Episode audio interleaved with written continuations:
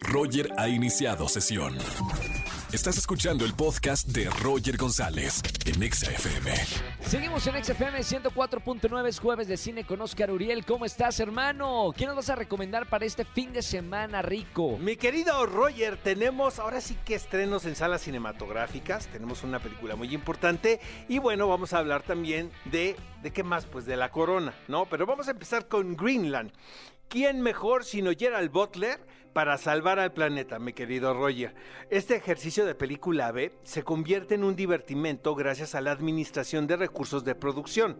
Se habla de una especie de cataclismo en la Tierra y sin embargo la acción está centrada en el personaje que interpreta Gerald Butler y en su familia, quienes buscan un santuario terrenal que los proteja de la llegada de un asteroide.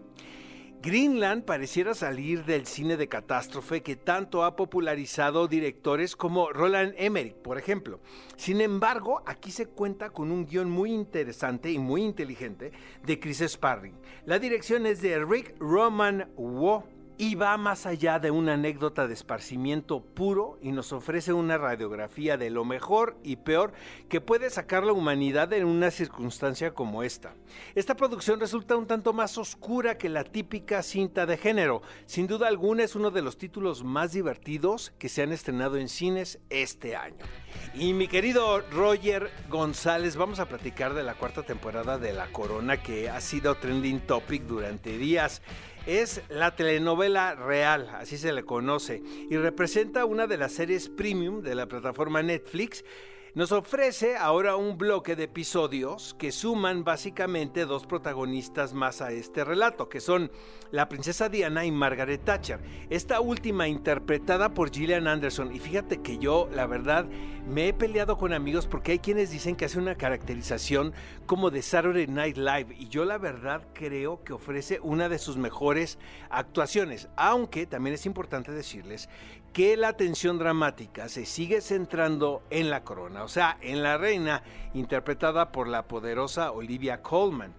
Probablemente los libretos de esta temporada no sean tan sutiles como los de las anteriores.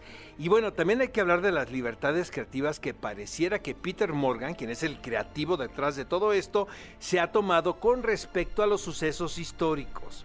Sin embargo, pues la, serie resulta muy entretenida, eh, Roger, y la verdad, ¿sabes qué siento? Hay un hay una sensación de autenticidad y de que no hubo condescendencia alguna en la producción. Así es que es una, es una serie que yo recomiendo mucho. Sobre todo a mí me pareció nostálgica, como tú comprenderás, amigo, porque en ese periodo, pues realmente este tipo de escándalos, pues solamente se podían leer a través de las revistas del corazón o de los rumores, porque no había comunicación digital. Oye, este sábado tenemos qué película ver a las 10 de la mañana, obviamente por XFM 104.9. Tendremos muchísimos invitados. Tenemos al director y al elenco del baile de los 41. Luego les platico sobre esa película, pero mientras tanto les invito a que nos escuchen todos el próximo sábado y nos escuchamos también aquí el próximo jueves, mi querido Roger. Bueno, ahí están las recomendaciones. Gracias, hermano. Y no se pierdan, como dice, el sábado qué película ver a las 10 de la mañana. Oscar Uriel y Gaby Mesa juntos un mismo programa aquí en la radio. Escúchanos en vivo y gana boletos a los mejores conciertos de 4 a 7 de la tarde por Exa FM 104.9.